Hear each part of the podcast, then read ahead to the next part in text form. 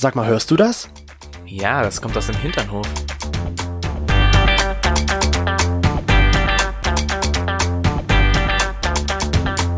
Hinternhof. Der LGBT- und Pärchen-Podcast. Mit Themen von Arsch bis Hirn. Und heute zu Gast. Ich bin Clemens, hallo. Und ich bin hier, weil ich eine Konversionsmaßnahme überlebt habe. Hallo Clemens. Und, und wir sind sehr gespannt. Gespannt darauf, was Nicht du zu uns erzählen hast. Und wir sind, fühlen uns auch geehrt, dass du heute bei uns im Hinterhof zu Gast bist und uns von deiner Im Hinterhof Geschichte, mobil. Im Hinterhof mobil. Hm, wir sind, nicht. wir sind nicht im Original Hinternhof. Wir sind in Leipzig, du bist in Heidelberg, also wirklich mobil. Schön, dass du da bist und schön, dass ihr auch wieder eingeschaltet habt hier bei uns im Hinternhof. Und Clemens, vielleicht zuallererst kannst du ja ein bisschen was zu deiner Person erzählen. Wer bist du? Was machst du? Wo kommst du her? Ja, wer bist du, Clemens? Ja, die Frage versuche ich mir seit 44 Jahren selber zu beantworten. ähm, das ist nicht so einfach, aber ich kann so ein paar Eckdaten sagen. Also ich heiße Clemens, habe ich schon gesagt. Ich bin äh, Mitte 40, das habe ich auch schon gesagt. Ähm, genau, ich bin ähm, ein schwuler Mann. Ich komme aus dem äh, ganz tiefen äh, schwäbischen Wald. Da bin ich aufgewachsen. Da habe ich meine Jugend verbracht und lebe jetzt ähm, in Leipzig, arbeite in Heidelberg. Ich bin von Haus aus Erziehungswissenschaftler und Soziologe. Bin seit fast 25 Jahren in queerpolitischen und ähm, bildungspolitischen Kontexten aktivistisch unterwegs und habe mit 15 eben eine Konversionsmaßnahme überlebt. Und wir hatten auch schon mal überlegt, uns mit diesem Thema ein bisschen zu ja. beschäftigen, aber wir, da wir selbst beide das nicht durchgelebt oder erlebt haben, dachten wir uns, da wagen wir uns lieber nicht dran. Und da sind wir sehr froh, dass du auf uns zugekommen bist und uns das Gespräch angeboten hast. Und wie gesagt, herzlich willkommen bei uns im Hinterhof und danke, dass wir das machen dürfen. Ähm, aber ich sag mal so, im, im alltäglichen Sprachgebrauch ist ja doch eher so bekannt, dass man Konversionstherapie mhm. sagt. Warum nennst du es dann doch eher Konversionsmaßnahme? Ja, also das hat verschiedene Gründe. Also, dass man Konversionstherapie sagt, bedeutet erstmal, dass man den Begriff benutzt, mit dem vielleicht ein paar mehr Leute was anfangen können. Das wäre ein Punkt, der dafür spricht. Dagegen spricht, eine Therapie setzt A voraus, dass man etwas zum Therapieren hat. Und mein Schwulsein mhm. ist nichts, was man therapieren muss. Also es setzt mhm. eine, eine Krankheit, eine Störung voraus.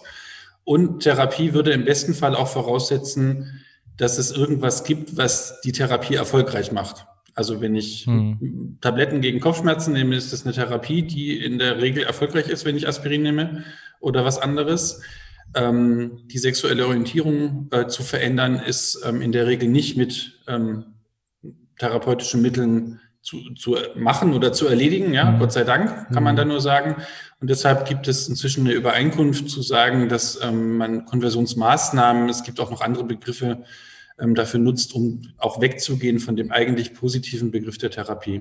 Vor allen Dingen gerade so, ähm, wann hast du das denn eigentlich gemerkt, dass du homosexuell bist für dich selbst, wo du dann gesagt hast, okay, ich bin anders als jetzt so, ja, mein Der Umfeld Bernd aus dem Nachbardorf genau. zum Beispiel. Oh, da gab es wirklich einen Daten.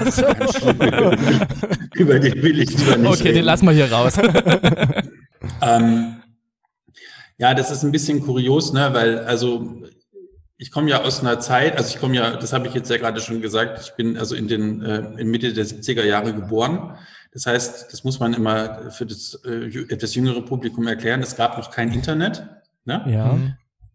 Und es gab Telefone mit Schnüren und Fernseher ohne Fernbedienung, weil man nur drei Programme Und Wählscheibe. Hatte. So. Wählscheibe noch dazu, ja. genau. Ja, Wählscheibe, genau. Ähm, und mein, das Heimatdorf, also das Dorf, in dem ich geboren und aufgewachsen bin, hat 96 EinwohnerInnen gehabt. Das heißt, es ist wirklich ein sehr oh. kleines Dorf gewesen. War alles super ja. ländlich, super behütet. Und ich habe, bis ich 14 oder 15 war, nicht mal gewusst, dass ähm, schwul irgendwie was Positives bedeutet. Ne? Mhm, also okay. ich, ich hatte so eine Idee, so, ich weiß nicht, das hat mir, glaube ich, niemand so bewusst erzählt, aber meine Vorstellung von schwulen Männern, ich hatte schon eine, war, das sind alte, geschminkte Männer, die Kinder, also kleine Jungs entführen. Ne? Oh, oh, krass. Das war so okay. das Bild, mit dem ich aufgewachsen bin und ich habe spannenderweise das, also schon mehrfach auch mit anderen Leuten so aus meiner Generation äh, geteilt und ähm, viele von denen hatten ähnliche Bilder. Also ich nehme einfach an, dass das auch so in den Bildungsinstitutionen unterschwellig oder vielleicht auch direkt so verbreitet wurde. Ne? Also es ist nicht ja. so wie heute, wo man das vielleicht ein bisschen offener hat. Und ja, stimmt, da muss ich auch an eine Geschichte denken, wo uns auch mal jemand gesagt hatte, okay, ihr seid schwul, ihr schminkt euch ja gar nicht und ihr tragt keine Perücken, seid ihr euch sicher? Ja. Wo ich mir dann so denke, hm, okay, was hast du für ein Bild von Schwulen? Ja. Aber wenn mhm. du jetzt sagst, okay, das hatten einige, mit denen du dich unterhalten hast, dann war das vielleicht wirklich so gelehrt worden früher. Ja. Also Verrückt. das ist keine bewusste Geschichte gewesen, ne? Also wo ich sagen mhm. würde, da gab es einen Moment, da hat mir das jemand gesagt, aber ich hatte diese mhm. Vorstellung. Ne?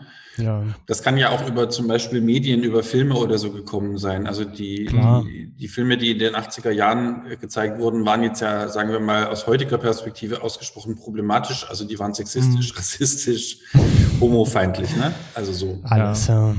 Na und ähm, wie war das jetzt? Äh, deine Familie, die war gläubig. War sie jetzt äh, katholisch, evangelisch oder welchem Glauben gehörten sie jetzt an? Ja, also ich komme aus einer ganz normalen evangelischen Familie, eher einer konservativen Familie. Mein Vater war Offizier, meine Mutter war Hausfrau. Das ist so im, glaube ich, in Westdeutschland in dieser Zeit eine relativ normale Konstellation gewesen. Also meine Mutter hat sie, glaube ich, irgendwann später wieder gearbeitet, aber eben nicht mhm. Vollzeit. Ja. Ähm, und ich komme aus einer sehr bürgerlichen Familie, also mit äh, Frühlesen, viele Bücher und eben sehr viel Kirche einfach. Ne? Mhm. Dazu muss man, glaube ich, wissen, dass gerade in, den, in der Gegend, in der ich aufgewachsen bin, äh, und zu dieser Zeit, da gab es halt auch nicht so wahnsinnig viel, was man machen konnte als, als junger Mensch. Ne? Da gab es halt Kirche, mhm. Rotkreuz, Feuerwehr, Sportverein. So, das war so ungefähr die, die, die Bandbreite an, an Freizeitmöglichkeiten. Und wenn man nichts hatte oder wenn man davon nichts wollte, dann war man raus, oder wie? Ja, dann hast du halt nicht so viele Möglichkeiten gehabt, Freizeit mit anderen Leuten zu gestalten, weil das einfach die okay. Orte waren, an denen auch junge Leute sich getroffen haben. Ne? Ja. Okay. So. Und meine Familie, wir sind tatsächlich einfach in dieser Kirchengemeinde, das war eine ganz normale landeskirchliche Kirchengemeinde, da waren wir einfach ähm, ja integriert, würde ich sagen. Also wir, wir waren im Gottesdienst, wir waren im Kindergottesdienst, im Jugendkreis, beim Gemeindeessen, wir sind mit der Kirchengemeinde in den Urlaub gefahren, zu so mhm. Freizeiten und so. Also das, das war alles sehr, sagen wir mal, ja, behütet. Also eigentlich man kannte genau, euch. Halt. Genau, es war eigentlich ein normales Familienleben, sage ich mal so, wie man es kannte. In, in, einer ganz normalen Gemeinde. Ja. Ne? Genau. Und und du hast ja nun jetzt schon eingangs gesagt, du hast eine Konversionsmaßnahme überlebt. Ja. Ich würde sagen, kommen wir mal zu dem Tag, als das geschehen ist. Wie, wo ist das überhaupt passiert? Also ich stelle mir das jetzt so vor, als ob man da irgendwie, sag ich mal, von der Straße geschnappt wird und in einen Raum eingesperrt wird. Wo, wo, wo ist dir das zugestoßen? Und wie, ja, ja also, es klingt jetzt vielleicht komisch, wenn ich das so ja. erzähle, aber man wird ja dazu irgendwie ja im Nachhinein genötigt, das durchzuleben. Wie war das bei dir? Also dazu muss ich, glaube ich, noch ein bisschen was zu der Frage, wann habe ich gemerkt, dass ich schwul bin, sagen, weil ich glaube, das erklärt ein bisschen was. Also ich habe so mit 14 oder 15 war ich, also hatten wir einen Schüleraustausch, da waren Leute aus Frankreich bei uns und wir haben einen Ausflug nach Stuttgart gemacht. Das war so mhm. die Boomtown für uns, ne? also mhm. Stadt mit S-Bahn und so. Wow. Und da bin ich aus mir unerfindlichen Gründen ähm, an einem Stand von, ich glaube, es war die AIDS-Hilfe oder so hängen geblieben und da gab es so eine Broschüre, die hieß Verliebte Jungs und das war halt eigentlich so eine Broschüre, mit Gummi damit du keine Geschlechtskrankheiten kriegst. Mhm. Aber sie war halt auch eine Liebesgeschichte von zwei Jungs, so mit Bildern, ein bisschen Fotolove-Story von Bravo mäßig aufgemacht. Oh. Und ich habe mir das so angeguckt und dachte, ja, das will ich auch. Also ich will auch so einen, so einen Typen kennenlernen und dann gehen die da irgendwie Döner essen, dann knutschen die ein bisschen rum, ne? So zehn Bilder waren das vielleicht. Und habe ich dann geguckt und dachte, ja, mh, ist super, mache ich auch. Also es war eigentlich im ersten Moment völlig unaufgeregt. Ne? Mhm. So. Und dann so nach zwei Stunden ist mir aber klar geworden, ich darf das aber jetzt leider niemand erzählen, weil es könnte gefährlich werden, wenn ich das mache. Ne? Also mhm. das wusste ich schon. Aber ich hatte zum ersten Mal so einen, so einen überhaupt so einen positiven Moment mit mir selber zu, zu verstehen, was ich spannend finde. Ne? Ich kannte mhm. das ja auch tatsächlich nicht. Also so eine ganz unaufgeregte Darstellung. Ja. So. Und ich habe in der Zeit angefangen, also so vielleicht ein Jahr vorher auch mich so ein bisschen von dieser Kirchengemeinde zu ähm, entfernen und bin in mhm. so freikirchliche Kontexte gegangen, weil mich das auch ein bisschen gelangweilt hat, so in der, in der lutherischen Kirche und dann steht man auf und dann singt man, dann setzt man sich wieder hin und das war halt alles nicht so aufregend. Mhm. Bin dann in so einen charismatisch freikirchlichen Kontext gekommen, der sehr viel offener und sehr viel, also, naja, der wirkte sehr viel ja. offener. Ja. Und der war einfach ähm, ja ansprechend. Ne? Da hat jemand Gitarre, also E-Gitarre gespielt und Schlagzeug und dann hat man da gesungen und es gab irgendwie ganz viel irgendwie auch erstmal Nähe zueinander und so. Mhm. Das war für mich, glaube ich, auch so eine Emanzipation von meinem Elternhaus. Ne? Also noch gläubiger sein, den richtigen Glauben finden, bla bla bla, so in der Preislage. Ja. Ja, Gemeinschaft so erleben, ne? Es klingt auch frischer irgendwie. Ja, Gemeinschaft ja. erleben mhm. und alles. Das ist ja eigentlich genau. auch so, sag ich mal, das macht dir die Kirche ein bisschen aus. Sich ne? aufgehoben fühlen und Leute haben, genau. denen man auch sprechen kann, reden kann und auch Spaß haben kann. Ne? Genau, und auch irgendwie nochmal so eine andere Form irgendwie von einer christlichen Botschaft erstmal, ne? Also die viel näher dran war an meinem Leben als jetzt irgendwie wenn da so ein 60-jähriger Pfarrer gepredigt hat, ne, das war irgendwie für mich oft nicht so anschlussfähig. Aber wenn da so ein junger Typ, das sind ja oft sehr junge Leute, die sowas machen, mhm, ja. dann predigt und dann auch sehr, naja, wie man halt mit 15 so ist, ne, da ist man ja auch empfänglich dafür, wenn Leute so ein bisschen radikaler sind und ein bisschen normativ sind und so. Mhm, ja. Und was dann passiert ist, ist, also wir sind, äh, also ich habe zwei Brüder und wir sind eigentlich regelmäßig ähm, auf so christliche Freizeiten gefahren im Sommer. Also erst ja mit der Familie und der Kirchengemeinde und als wir alt genug waren, durften wir dann alleine, ähm, nicht mehr mit der Kirchengemeinde, sondern es war so eine überörtliche Organisation. Ja. Und die wurden halt von so ehrenamtlichen Teams geleitet, diese Freizeiten. Mhm. Und ähm, ich war auf Baltrum, das ist eine kleine Insel im, in Ostfriesland, sehr hübsch. Ähm, mit einer Gruppe da, wo ich quasi kaum jemand kannte und auch das Leitungsteam nicht kannte. Und das ist der Ort sozusagen, an dem das dann passiert ist. Okay, krass. Und, und wann war das? Also wie alt bist du da gewesen? 15. 15. Wow. Wow. Also das ist, äh, also 15 ist ja auch gerade so das Alter, sage ich mal, wo jeder sich, glaube ich, so ein bisschen mehr selbst findet, wo jeder so seine Sexualität findet. Und wenn man dann so eine Konversionstherapie, sage ich mal, erlebt, das muss ja unfassbar krass sein. Was mhm. weißt du noch, was du oder kannst du sagen, was dir da passiert ist, was gemacht worden ist? Ich kann vielleicht ein bisschen erstmal die Vorgeschichte sozusagen schildern, damit man so ein bisschen versteht, wie die agiert haben, ne, die Leute. Mhm. Also ich war aus mir, ja, ich kann es rekonstruieren, aber ich war sozusagen sehr schnell im Fokus des, mhm. des Leitungsteams sozusagen. Und ich glaube, das lag einfach daran, man, ne, ich war ein schon ziemlich sensibler Jugendlicher. Ähm, und dann hatte ich ja noch ein paar Wochen vorausgefunden, dass ich gerne mit einem anderen Typen rumknutschen will, was ja für mein Weltbild schon schwierig war. Ne? Also es war mhm. cool, irgendwie zu wissen, aber es war halt auch ganz schön problematisch. Die ähm, Leute aus dem Leitungsteam haben mich relativ schnell in den Fokus sozusagen ihrer Aufmerksamkeit gestellt und hm. Ähm, was dann äh, war, ist, es gibt in so evangelikalen Kontexten oder charismatischen Kontexten so eine Idee, dass Menschen Visionen von Gott bekommen können und dass diese Visionen ähm, quasi auch handlungsleitend werden. Ja? Ähm, und äh, die haben gesagt, na ja, sie hätten Visionen von mir gehabt, ich würde in einem Käfig sitzen und Totenköpfe und Schlangen nach den anderen Teilnehmern werfen und, und ähm, mehrere Leute hätten unabhängig voneinander solche Bilder über mich von Gott bekommen ähm, was für mich total dramatisch war. Ich wollte ein guter Christ sein. Das war damit irgendwie ganz schön in Frage gestellt. Und äh, nach zwei, drei Tagen haben die beschlossen, dass ähm, ich eine Gefahr für die Gruppe bin. Ne? Und haben mich sozusagen auch tatsächlich räumlich immer wieder von dieser Gruppe so distanziert. Und du kanntest ähm, ja auch niemanden so. Genau, und du musst dir also noch mal einmal vorstellen, ja. ich war auf einer ostfriesischen Insel, auf der keine Autos fahren, mit ja, vielleicht 40 Mal ja. Taschengeld in der Tasche, 15 na, und ich konnte da nicht weg, so ohne mhm. weiteres. Ich konnte ja auch schlecht meine Eltern anrufen und sagen, irgendwas ist hier gerade schief, weil ich bin schwul, weil das hatten wir noch nicht besprochen zu dem Zeitpunkt. Na?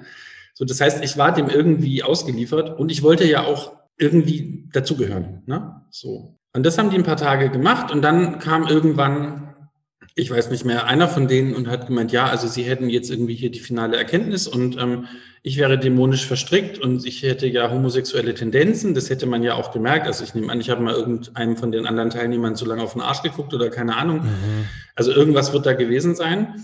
Und ich müsste mich jetzt entscheiden. Ne? Also wenn jetzt die Welt untergehen würde, die Apokalypse käme, also Jesus und Gott auf die Welt kommen und ich so bliebe, dann käme ich in die Hölle. Was? Oh mein Gott. So was zu einem ja, ja. 15-Jährigen ja, zu sagen. Das ja. ist richtig gruselig. Aber ich hätte ja quasi das große Glück, dass ähm, ich jetzt auf dieser Freizeit wäre, also es gab am Schluss irgendwie die Idee, dass die ganze Freizeit nur stattfinden würde, damit man mich heilt. Ja?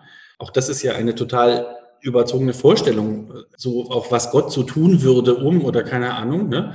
Also wenn es so wichtig wäre, dann hätte er ja den Dämon einfach aus mir rausnehmen können, der da angeblich war. Und dann muss man ja nicht ja. zum Primborium lassen. Ne? Also, Wow, das Ganz ist schon, also ich meine, ich bin jetzt nicht äh, irgendwie gläubig erzogen worden, da ist es für mich irgendwie noch ein bisschen krasser ja. einfach, dass man sowas zu einem, einem Kind sagt, einem, ich sag mal, Gottes Sohn, ja. Ja. Ja. Gott liebt ja alle, egal wie sie sind, theoretisch, ja. Und das hast du ja so ein bisschen von meiner Familie, ja. weil meine Eltern da, sag ich mal, sehr wirklich immer gesagt haben, es ist egal, was du bist, wer du bist, Gott liebt dich und wir lieben dich und das ist die Hauptsache. Eben. Und deswegen ist es so krass, wie du das halt erzählst. Also da bin ich echt geschockt. Und ähm, darf man fragen, was die mit dir gemacht haben in, an den, an, wo, als es dann passiert war? Redest du darüber? Genau, ich, äh, also fragen darfst du schon, aber ich rede tatsächlich nicht darüber. Ähm, also ich kann gleich so ein paar Eckdaten sagen, die das, glaube ich, ganz gut illustrieren schon. Ähm, ja. Über die einzelnen äh, Geschichten, die mir passiert sind, spreche ich aus zwei Gründen nicht. Zum einen, weil das für mich retraumatisierend wäre. Also mhm. ich äh, diagnostiziert eine posttraumatische Belastungsstörung durch dieses Ereignis. Mhm. Und zum anderen ist es auch was, was ähm, sehr in meinen privaten Bereich reingeht, was da passiert mhm. ist und was, glaube ich, auch, ähm, ja, also ich glaube, die Dinge, die passiert sind, sind so schrecklich, dass ich sie einfach nicht erzählen will. Ja. Ne? Also es gibt so verschiedene Gründe. Also ja, mehr als verständlich, weil ja. schon wie du es vorhin halt äh, so angebracht hast, schon, was da gemacht worden ist. ist ja. Genau. Also da muss ich, wie gesagt, sagen, ich bin halt selbst äh, christlich erzogen worden. Das finde ich schon absolut schlimm. Weiß ich nicht, wenn so jemand zu dir ankommt und sagt, in dir ist der Dämon drin und das alles hier findet statt, dass du, du als falsche Person halt geheilt wirst in dem Sinne. Ja. Das ist einfach das absolut Sch Schlimmste, wenn mir sowas gesagt wurde. Ich würde, glaube ich, weiß ich nicht. Aber hast du schon vorher irgendwie gemerkt, dass die irgendwie so ein spezielles Auge auf dich haben, dass die dich anders behandeln als die anderen Kinder, die dort waren, äh, bis zu dem Zeitpunkt, als es dazu gekommen war? Ja, ja, die haben mich ja von Anfang an, glaube ich, in den, in den Blick genommen. Ne? Also das kann ich jetzt so im Nachhinein rekonstruieren. Ich habe das damals gar nicht so zur Kenntnis genommen, aber ich glaube schon, dass es ähm, relativ schnell so eine, so eine Idee gab, ähm, dass ich irgendwie anders bin, was auch immer das erstmal heißt. Ne? Ja. Und also man darf nicht vergessen, ne, also dieses äh, Evangelikale, das ist natürlich eine, ähm, das ist keine Mainstream-Religion, in Deutschland zumindest nicht, in den USA mhm. ist das ein bisschen anders. Ähm, zum Beispiel oder in, auch äh, in vielen anderen Ländern sind es durchaus breite Bewegungen, das ist bei uns nicht so. Ähm, also darf man nicht verwechseln jetzt so mit ganz normalen evangelischen oder katholischen Kirchen, ne? Mhm, ja. also die auch konservativ sein können, die aber solche Praktiken nicht äh, machen. Und was die halt gemacht haben, ist am Ende, ne, also nach dieser, nach dieser sozialen Isolation oder Separierung, die dann, also die haben eigentlich in mir ein Problem aufgebaut und haben dann gesagt, du, wir haben auch eine ganz coole Lösung für dich. Und wenn du mhm. die nicht haben willst, dann machen wir es nochmal noch ein bisschen deutlicher. Ähm, du kommst halt in die Hölle leider, wenn du das jetzt nicht machst. Ne? So, das, ja. so, ja, hat in mir schon auch emotionale Probleme ausgelöst damals. Ich wollte gerade sagen, ja. Und ähm, ich habe dann auch eingewilligt, ne? Also nach irgendwie nochmal zwei, drei Tagen Bearbeitung ähm, durch verschiedene Leute äh, habe ich eingewilligt, mich äh, äh, quasi diesen Dämon aus mir rausholen zu lassen, weil ich ja, ich wollte ja dazugehören und ich wollte auch irgendwie das mit dem Glauben irgendwie richtig machen. Ne? Mhm. Also ich hatte ja auch kein Kriterium dafür, ob ich gerade überhaupt noch äh, zu Gott gehöre, was in der Zeit für mich ganz wichtig war. Ne? Ja.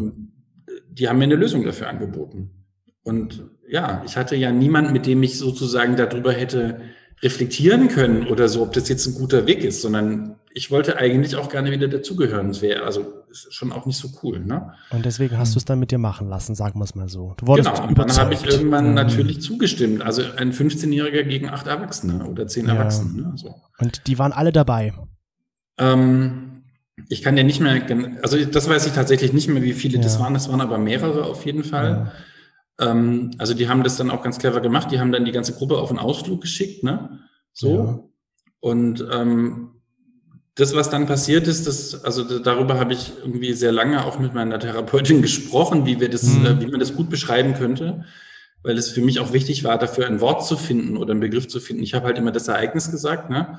Mhm. Ähm, und da haben wir irgendwann gemerkt, okay, das ist zu wenig. Und ich habe so für mich einen Begriff entwickelt, der ist ein bisschen sperrig, der heißt ähm, das war ähm, psychische und physische sexuelle Gewalt, die mir da angetan wurde.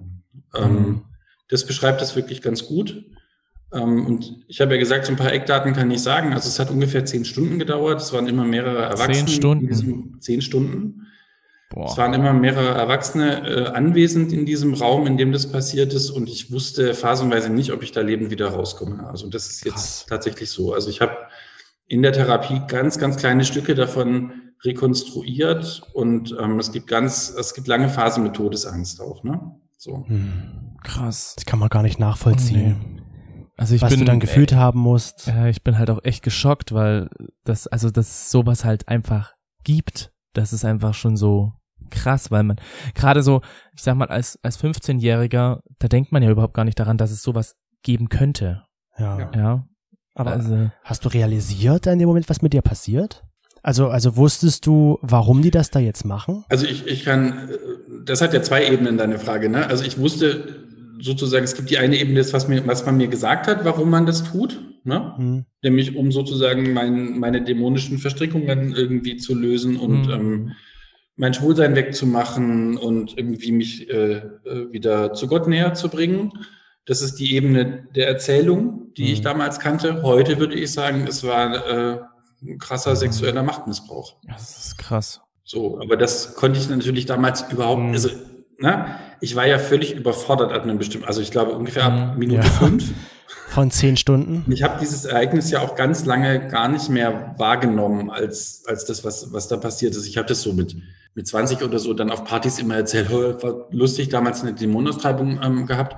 Ähm, das war für mich ganz lange überhaupt keine problematische Größe in meinem Leben, sondern ich habe das so gut verdrängt oder so gut abgeschnitten von mir, Hm. Ja. dass ich die, die, die, die Brisanz, äh, die musste ich erst körperlich spüren ab einem bestimmten Punkt. Also ich bin dann körperlich krank geworden, um mir irgendwann klar zu machen, okay, da ist irgendwie Mhm. ganz dringend was zu bearbeiten. Und erst in der Therapie habe ich begriffen, dass es darum geht. Aber da, also das heißt, du bist jetzt nicht nach Hause gekommen und hast es dann gleich deinen Eltern erzählen können, sondern du hast es dann für dich selber erstmal einordnen müssen, was ist jetzt genau da gewesen. Und hast es wahrscheinlich einige Zeit mit dir herumgetragen, Ja. bis du halt, wie du gerade sagtest, dann mit 20, dass dich drüber lustig gemacht hast. Ja, ich bin nach Hause gekommen, habe meinen Eltern erzählt, hier, ich irgendwie war total cool, ich bin jetzt irgendwie voll mit Heiligem Geist. Ähm, ich glaube, das fanden meine Eltern schon ein bisschen schief, aber ähm, Hm. Okay. jetzt auch nicht so wahnsinnig dramatisch.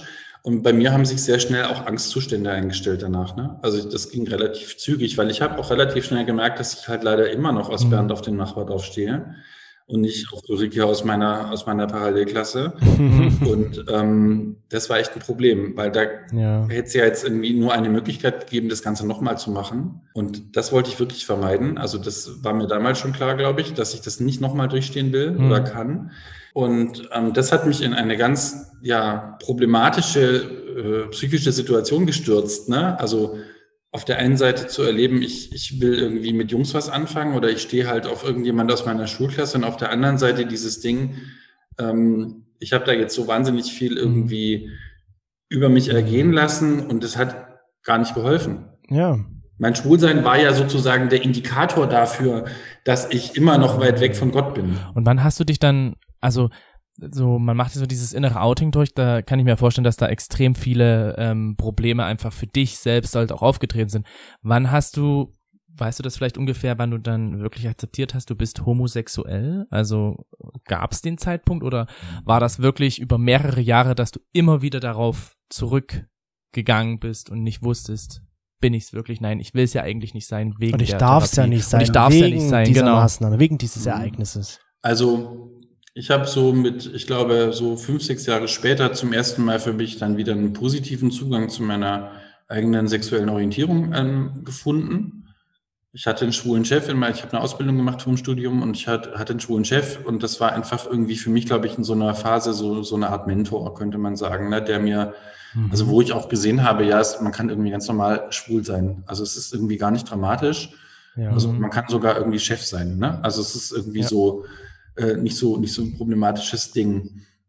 Ähm, und trotzdem würde ich sagen, habe ich bis heute was davon, was eben auch so eine, also ich glaube, es gibt in mir schon auch Anteile, die meine Sexualität immer noch oder mein, mein Begehren ist vielleicht der bessere Begriff, Mhm. ähm, torpedieren. Ne? Also ich glaube, so ganz los wirst du das nicht mehr, wenn das, Ja. wenn das sich so tief in die Psyche einwurschtelt. So. Mhm. Ich glaube auch, das begleitet dich, trotz dass es schon so lange her ist, trotzdem noch dein weiteres Leben Ja, halt immer wieder. Und ich meine jetzt gerade auch so, wenn du mit anderen Homosexuellen, sag ich mal, in Kontakt bist und dich mit denen triffst, hast du dann das auch manchmal noch, dass du halt sagst, also was ich jetzt hier eigentlich mache, mich mit anderen zu treffen, die auch Sünder sind? Hast du da laut teilweise noch die, laut der Kirche, hast du das manchmal noch diesen Gedanken? Nee.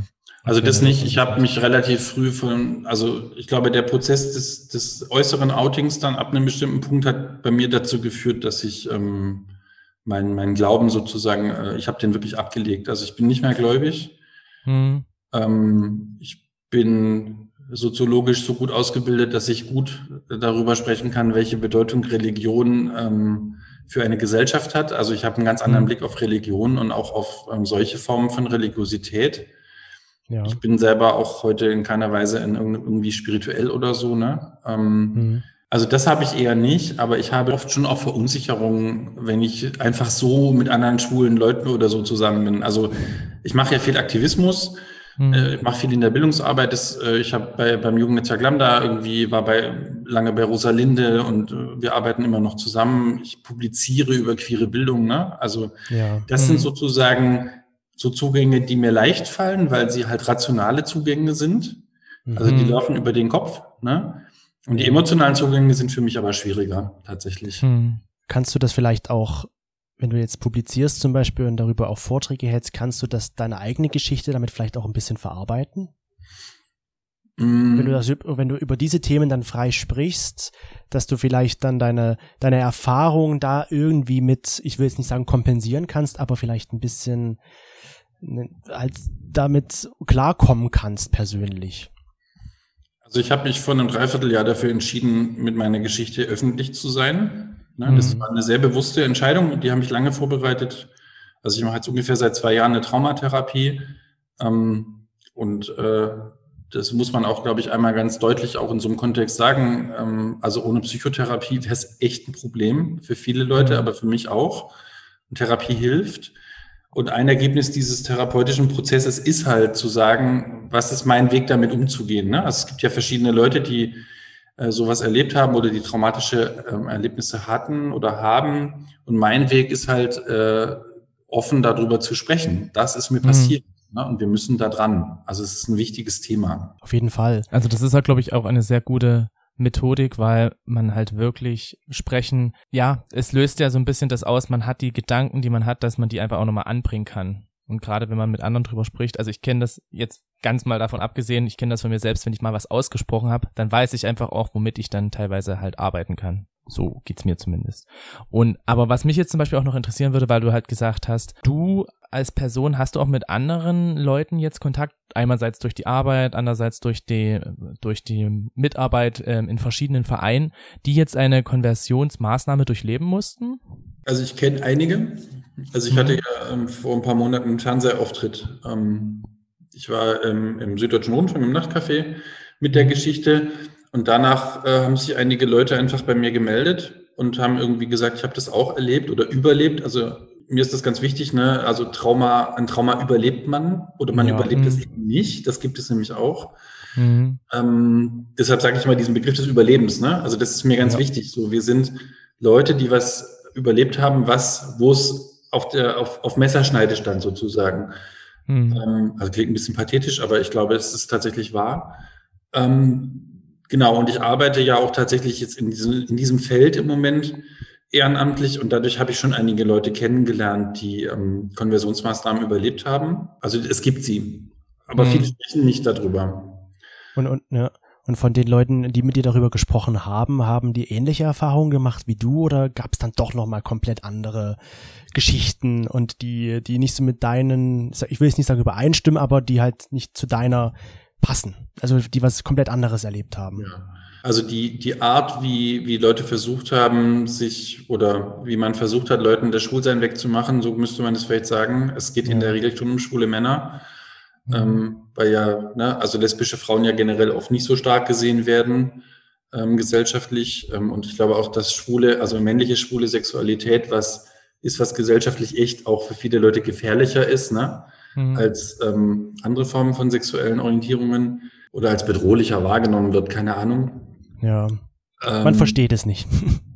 Warum? Naja, es hat was mit Männlichkeit zu tun. Männlichkeit ist das dominante Prinzip in unserer Gesellschaft und Schwule, die sich ficken lassen, sind halt nicht männlich. So, und da ist, damit will hm. auch keiner was zu tun haben. Also das sind ja auch meistens Männer, die Gewalt gegen hm. andere schwule Männer ausüben. Also ich glaube, das hat schon was damit zu tun. Es so. ist, ja, ist immer dieses Bild, ja. Lesbische Frauen, die sich küssen, sind geil, aber schwule Ja, Männer, das ist eklig. Einfach nur akzeptierter. Oder das akzeptierte. es ist akzeptierter, denke ich. Ungefährlich. Genau. Ich glaube nicht, dass lesbische Frauen akzeptierter sind. Ich glaube, sie sind einfach nicht auf dem Radar. ja. Und die Geschichten sind natürlich unterschiedlich, weil die Formen unterschiedlich sind. Ne? Also es gibt Leute, die sind ähm, in Kurse gegangen, wo man versucht hat, therapeutisch mit ihnen zu arbeiten, damit sie hetero werden oder auch cisgeschlechtlich werden. Das gibt es inzwischen auch zunehmend. Also dass ähm, auch äh, also Transpersonen oder Leute, die äh, nicht binär sind oder so irgendwie adressiert werden. Ähm, es ist ja in Deutschland verboten, dafür Werbung zu machen. Deshalb äh, steht es nicht mehr so explizit äh, in diesen Angeboten drin. Es gibt Ärzte, also äh, die, da gibt es mehrere Dokumentationen, die man sich anschauen kann, dass auch Ärzte in Praxen sozusagen versuchen, mit Wegbeten oder mit Homöopathie gibt's welche. Hm. Es gibt äh, auch PsychotherapeutInnen, also jetzt bitte die ganz viele Anführungszeichen um diesen Begriff, die ähm, irgendwelche Verfahren anbieten, die da helfen sollen. Also es gibt eine ganze Bandbreite von, von ähm, wie, wie das so passiert. Hm. Aber die Folgen sind immer relativ ähnlich. Ne? Die Ja. Folgen sind eigentlich immer desaströs für die Leute, die das überleben. Hm. Hm. Für die, die es überleben, waren sie auch desaströs, aber Ja. Und ich meine gerade so ähm, jetzt bei den Dokumentationen, ich meine, ich kann mich zum Beispiel auch an eine Dokumentation erinnern, wo, wie du es ja vorhin angesprochen hast, ein Homöopath meinte, ähm, die Leute sollten mehr Oregano essen, damit sie halt von ihrer Homosexualität geheilt werden. Da musste ich ein bisschen drüber schmunzeln und lachen. Wie siehst du das gerade so mit diesen Dokumentationen? Weil ich finde immer, wenn irgendwas lächerlich gemacht wird, dann verliert es so ein bisschen die Wichtigkeit. Wobei ich Ja. sagen muss, ich kenne eine Dokumentation, ich glaube, die war vom Norddeutschen Rundfunk und ich glaube, der Reporter hieß Christian irgendetwas.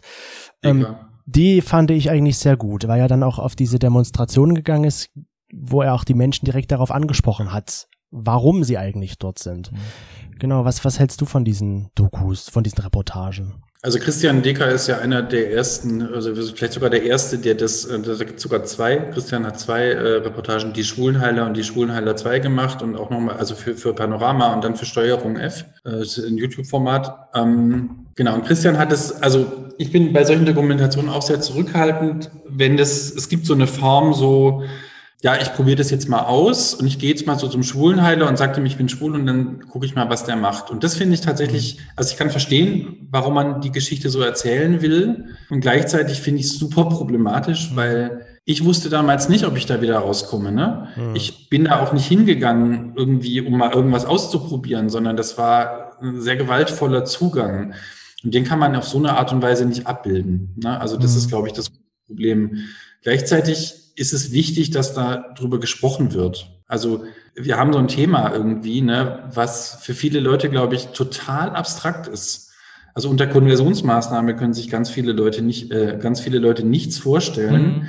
Ich habe auch immer so ein bisschen Sorge, wenn ich meine Geschichte erzähle, dass dabei bei rumkommt, na ja, das war halt so ein religiöser Freak und der hat halt da so einen Quatsch gemacht und dem ist halt sowas passiert.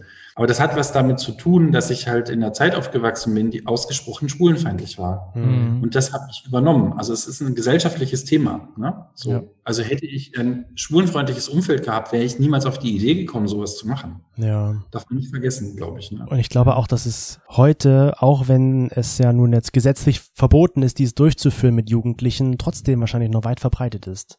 Hast du da, hast du da Erfahrung? Gibt es auch Jugendliche, die sich an dich wenden? Also ich hatte mit ein, zwei Jugendlichen Kontakt. Ich kenne auch von früher einige Leute, die Dinge in der Art entweder quasi, also denen das vorgeschlagen wurde oder die das auch erlebt haben. Wir haben in Deutschland ein großes Problem, nämlich, dass wir keine Forschung zu dem Thema in Deutschland haben. Also es gibt kaum, nein, es gibt gar keine empirische Forschung. Also wir wissen nicht wirklich, wie viele Fälle pro Jahr passieren. Ähm, wir, wir wissen aber, dass sie passieren, weil fast jeder irgendwie jemand, also so in diesen betroffenen Netzwerken in Anführungszeichen, kriegt man die Leute ja mit. Mhm. Das Problem ist halt, also das Gesetz, dieses Gesetz, was letztes Jahr verabschiedet wurde, sieht auch ein Werbeverbot vor. Ne? Nur ist es aber so, wenn jetzt so eine evangelikale Gemeinde irgendwo im Erzgebirge oder im Schwarzwald oder wo auch immer ist und die einfach im Hinterzimmer ähm, zu einem Jugendlichen sagen, ja, hier, Himmel oder Hölle und jetzt machen wir mal den Dämon raus, das kriegt keiner mit. Ja. Und die Leute, die aus diesen Kontexten kommen, die werden auch in der Regel nicht gleich zur Polizei gehen hinterher, Ja. weil sie ja schon irgendwie ein Teil von ihnen das ja auch wollte, in Anführungszeichen. Ne? Mhm. Ja, gerade so das im, im Untergrund. Ich glaube, das ist halt auch so ein ganz großes Problem, weil halt wirklich diese Untergrundsache, wenn man den Eltern das halt auch so ein bisschen wie nahelegt, na kommen sie einfach vorbei, ja, das ist halt in dem Sinne verboten, aber wir machen hin. das genau, wir machen Ja. das halt ein bisschen anders und das ist ja jetzt nicht so. Und ich denke, da gibt's halt ganz große Lücken und Probleme. Aber jetzt gerade so, wie du ja schon angesprochen hast, es gibt ja jetzt dieses Gesetz, äh, was diese Konversionstherapie bei Jugendlichen verbietet. Konversionsmaßnahmen. Konversionsmaßnahmen, entschuldige. Was sagst du zu diesem Gesetz? Mhm. Also das Gesetz ist letztes Jahr verabschiedet worden, ähm, kommt aus dem Bundesgesundheitsministerium und es ähm, sieht vor, dass Jugendliche nicht, äh, also dass man denen keine Konversionsmaßnahmen angedeihen lassen darf, es sei denn, die Eltern stimmen zu. Mhm. Was in evangelikalen Kontexten, wo Homosexualität eine Riesensünde ist, wahrscheinlich immer der Fall sein wird Ja. oder oft. Ich, ich kenne ja die Leute nicht. Und ähm, sprich, also bei Erwachsenen ist sozusagen gibt es kein Verbot und es gibt ein Werbeverbot und das Gesetz sieht einen Präventionsansatz vor. Ne? Mhm. So. Von dem her würde ich sagen, also ich würde das quasi differenzieren, meine Perspektive. Ich finde, das Gesetz hat zwei große Vorteile, nämlich den ersten, dass es ein Thema setzt, dadurch, dass es es gibt und dadurch auch, also es gab ein Gutachterinnengremium vor dem Gesetz, vor dieser Gesetzeserstellung. Es gibt ein dickes Gutachten, was die Bundesstiftung Magnus Hirschfeld erstellt hat oder er hat erstellen lassen, wo man so zum ersten Mal in Deutschland überhaupt die Expertise von einigen Leuten gesammelt hat. Das Mhm. war zum Beispiel ein wichtiger Schritt. Und eben dieses Präventions- und Bildungsangebot, was aus diesem Gesetz heraus entstehen wird, ne, über, wahrscheinlich über die Bundeszentrale für gesundheitliche Aufklärung, so wie es im Moment aussieht, soll es ein Beratungsangebot zumindest geben. Also Prävention und Beratung soll es geben. Das finde ich positiv. Negativ finde ich natürlich, dass äh, eigentlich nur ein ganz kleiner Bruchteil von Menschen durch das Gesetz geschützt wird. Gleichzeitig ist es total schwer, sowas justiziabel zu machen. Mhm. Also wie soll man, also bei mir war es ja irgendwie auch, also die haben ja nicht als erstes gesagt, wir machen dein Schwulsein weg, sondern die haben gesagt, da ist ein Dämon in dir drin. Mhm. Ja? Und haben das dann halt irgendwann so in Verbindung gebracht. Und die Frage wäre ja auch, wer hätte mir geglaubt Ja, Das damals? kommt noch dazu. 15. eben. Mhm. So, Auf so einer Freizeit. Richtig. Und sechs Erwachsene, die einfach sagen, nö, das wollte der doch. Ja. Mhm. ja. Ne? Genau. Also ich ich glaube, das ist, da gibt es ganz viele irgendwie auch Schwierigkeiten. Und gleichzeitig brauchen wir aber, glaube ich, irgendwann eine Weiterentwicklung von diesem Gesetz. Auf jeden Fall. Auf jeden Mhm. Fall. Und ich meine, es ist ja schon mal gut, dass es Leute wie dich gibt, die das erlebt haben, die darüber offen sprechen, damit das halt in, in das Bewusstsein rückt und sich nicht der Bernd aus dem Nachbardorf jetzt wundert, warum gibt's denn jetzt überhaupt so ein Gesetz? Brauche ich doch gar Hm. nicht. Also es ist schon gut, Ja. dass du deine Geschichte erzählst. Ja, also ich mache das tatsächlich auch, also ich mache das zum einen, weil es für mich irgendwie ein wichtiger Schritt ist, aber ich mache das auch, um präventiv zu wirken. Ne? Mhm. Ja. So, also vielleicht hören es drei Leute, die gerade in so einer Situation sind, wo, wo ihnen jemand sowas angeboten hat, in Anführungszeichen, oder die sich mit sich selber, mit ihrem Glauben oder so auseinandersetzen und ähm, äh, so ungern ich das sage, ne? also mein Leben ist beschädigt dadurch Mhm. Ja. heute noch. Und ich glaube, das ist total wichtig, dass es möglichst einige dieser Geschichten gibt. Also ich wäre total froh, wenn es noch mehr Leute geben würde, die auch sagen, hu, ja, ist ein schwieriger Schritt, aber ich gehe ein Stück weit. Man muss ja nicht gleich, das, also ich mache das ja sehr offen auch, man muss es ja nicht gleich in so einem öffentlichen Kontext machen, aber die anfangen darüber zu sprechen, damit klar auch in der Community selber klar wird, da gibt es ein Problem. Hm. Da gibt es Leute, die wir beschützen müssen. Ich glaube halt auch, gerade wenn jetzt, ähm, selbst wenn man jetzt selbst oder wenn jetzt hier Zuhörer sind, die das nicht erlebt haben, aber wenn sie halt vielleicht Freunde sind von denen, wo halt dann jemand kommt und sagt so, hier, ich habe jetzt ähm, irgendwie eine Dämonenaustreibung oder irgendwie sowas in der Richtung, selbst dann ist es ja auch wichtig, dass die Leute so ein bisschen aufmerksam werden und ah, das gibt's ja, diese Konversionsmaßnahmen, ähm, du solltest dich vielleicht wirklich mal an eine äh, Informationsstelle wenden, dass dagegen vorgegangen werden kann. Also ich denke, es sind nicht nur die Leute, die direkt betroffen sind, sondern auch Freunde und Bekannte, die im Kreis sind und dadurch aufmerksam Und die werden. das merken vielleicht, Genau. mit, mit ihm oder ihr stimmt etwas nicht. Hm. Und, und du hast es ja gerade schon angesprochen, welche Auswirkungen hat es denn auf dein Leben heute noch, was da vor 30 Jahren passiert ist? Also, ich habe es vorhin schon gesagt, ne? also ich habe sozusagen äh, vor zwei Jahren irgendwie aus einer ziemlich komplizierten gesundheitlichen Situation heraus, also ich habe sowas, das nennt man chronisches Schmerzsyndrom, das heißt, ich habe ähm, an einigen Stellen meines Körpers ganz starke Muskelverspannungen, die man auch nicht ohne weiteres wegkriegt. Also mein Physiotherapeut äh, schafft es nicht immer, ist gut zu sagen, da durchzudringen. Ja. Äh, das sind die Stellen, an denen ich angefasst worden bin ähm, während dieser zehn Stunden. Ja. Also das hat sich quasi wirklich somatisiert, eingekörpert, könnte man sagen. Und es wurde immer schlimmer und ich habe dann irgendwann also ich habe früher schon mal eine Psychotherapie gemacht, weil ich einfach irgendwie das Gefühl hatte, ich bin irgendwie auch nicht gut unterwegs so, aber das hat den Kern nicht getroffen für mich und hatte dann einfach wirklich das Glück, eine Therapeutin zu finden, die auf Traumafolgende Störungen, so nennt man das äh, üblicherweise, spezialisiert ist. Mhm. Ähm, und das andere Thema, was mich eben sehr beschäftigt hat und was, was mir auch sehr schwer fällt, also ich glaube, dass dieses Ereignis damals mich ein Stück weit so auch abgeschnitten hat von anderen Menschen. Mhm. Also ich bin, das merkt ihr ja auch, ich bin eigentlich ein ziemlich offener Mensch, ne? Ja. Und ich kann auch gut Kontakt herstellen mit anderen Leuten.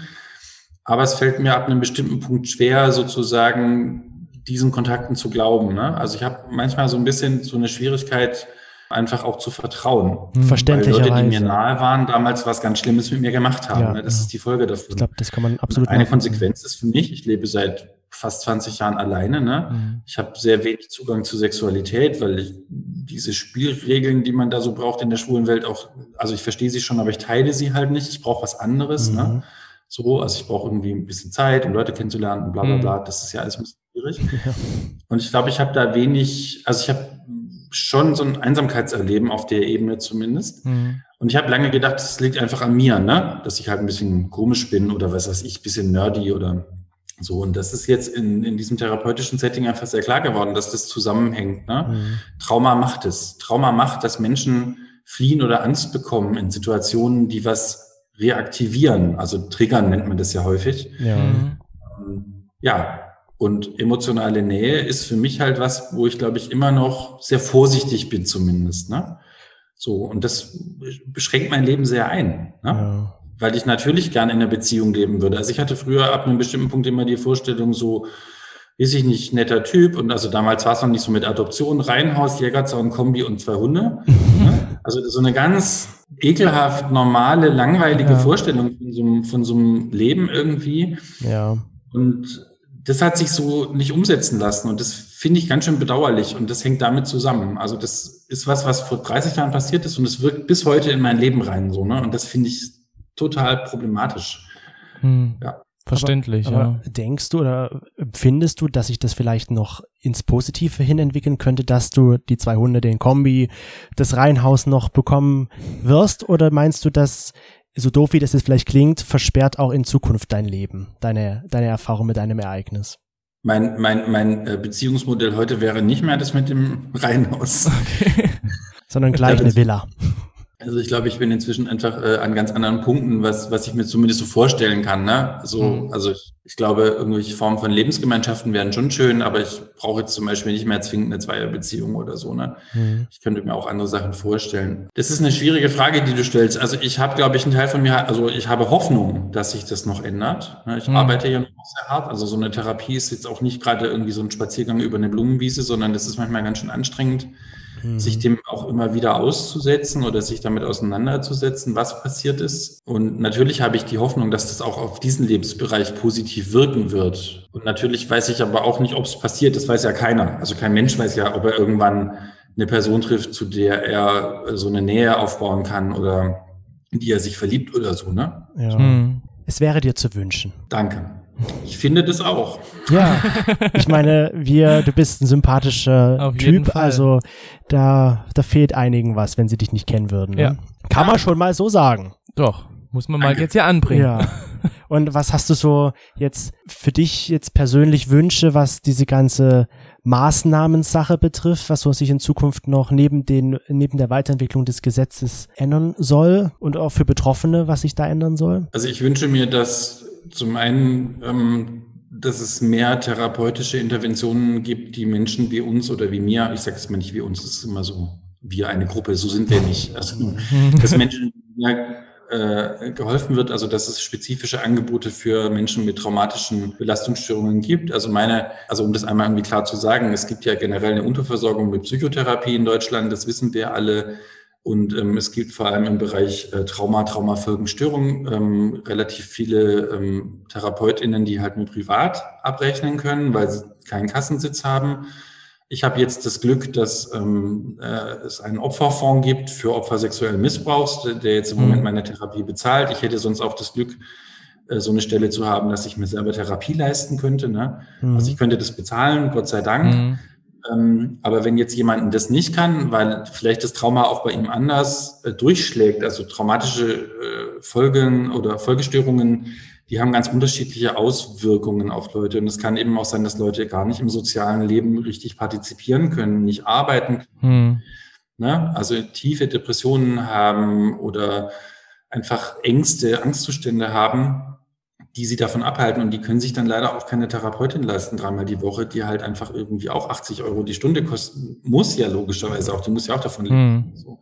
Das würde ich mir wünschen. Ich würde mir mehr gesellschaftliche Aufklärung wünschen. Also ähm, das ist auch was, woran ich gerade arbeite, dass man so, wenn, wenn, äh, also oder anders. Ich habe mehrere Fortbildungen schon gegeben für so queere Bildungsprojekte, also wie es zum Beispiel mhm. Rosalinde hat oder wie, wie Geräte in Dresden auch ja eins hat, ne, die so in Schulen gehen für solche, ähm, also so ehrenamtliche Leute, dass die auch überhaupt eine, eine Idee davon kriegen, was es eigentlich heißt, wenn jemand so eine religiöse, also so, gerade so eine Geschichte am Laufen hat, ne? weil viele von uns sind ja, also viele queere Leute sind ja einfach weit weg von Religion oder von Kirche oder so, ne? Also mhm.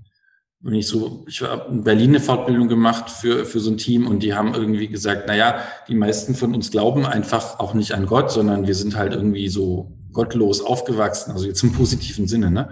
Mhm. Da würde ich mir, glaube ich, mehr Öffentlichkeit wünschen, ja, und natürlich, ja, ich glaube einfach auch so ein gesellschaftliches, aber auch aus der Community kommende Aufmerksamkeit für das Thema tatsächlich. Also wir sind, also mein Eindruck ist schon, das ist noch sehr versteckt, ne? Und es ist sehr auch, ja, wird so ungern irgendwie angeguckt, weil es halt auch ein bisschen speziell ist vielleicht. Das betrifft ja jetzt nicht drei Millionen Menschen wahrscheinlich. Also ich gehe schwer davon aus zumindest. Und trotzdem ist es, also wenn man in andere Länder guckt, also wenn man in die USA schaut, wo es ganze Bootcamps gibt, wo, wo Leuten das Schwulsein weggemacht werden soll oder auch in einigen lateinamerikanischen Ländern, wo es Kliniken gibt, wo Leute geheilt werden sollen, in Anführungszeichen, ähm, da ist noch einiges zu tun, gerade auch auf der internationalen Ebene. Definitiv. Also, wie du es jetzt gerade schon gesagt hast, ähm, ja, es ist, glaube ich, in der, in der Community noch einfach zu wenig da, weil, wie du schon gesagt hast, eben auch der Glauben ein bisschen, ja, das wird halt mit so, naja, du warst halt einfach leichtgläubig und hast dich da halt mit reinschleichen lassen und äh, wurdest da halt einfach so ein bisschen mit äh, davon überrannt. Ne? Also ich glaube, das sind einfach sehr, sehr viele Punkte da, die einfach so nicht präsent sind.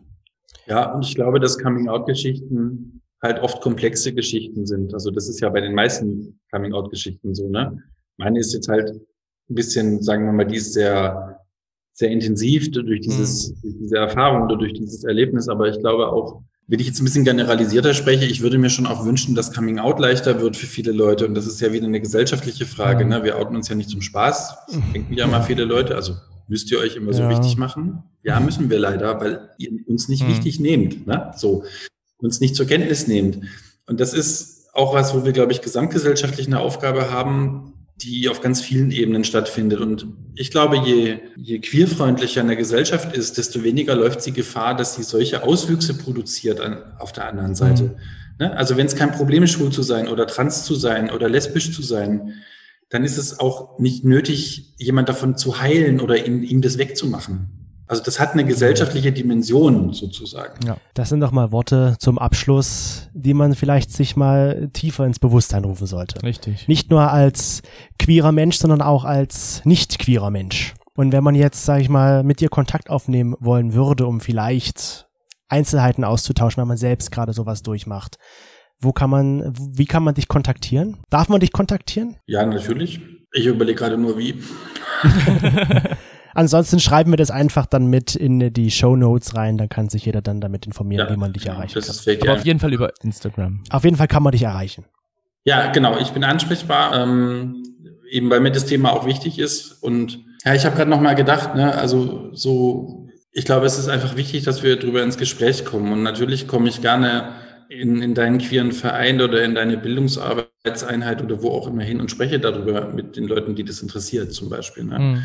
Genau, und das können wir einfach in die, in die, in die Show Notes reinschreiben, wo das dann möglich ist. Ich würde auch gerne ein Beratungsangebot noch, dass Leute auch, also weil das kann ich nicht leisten. Ne? Also ich kann nicht leisten, Leute zu unterstützen, die selber in einer schwierigen Situation gerade sind.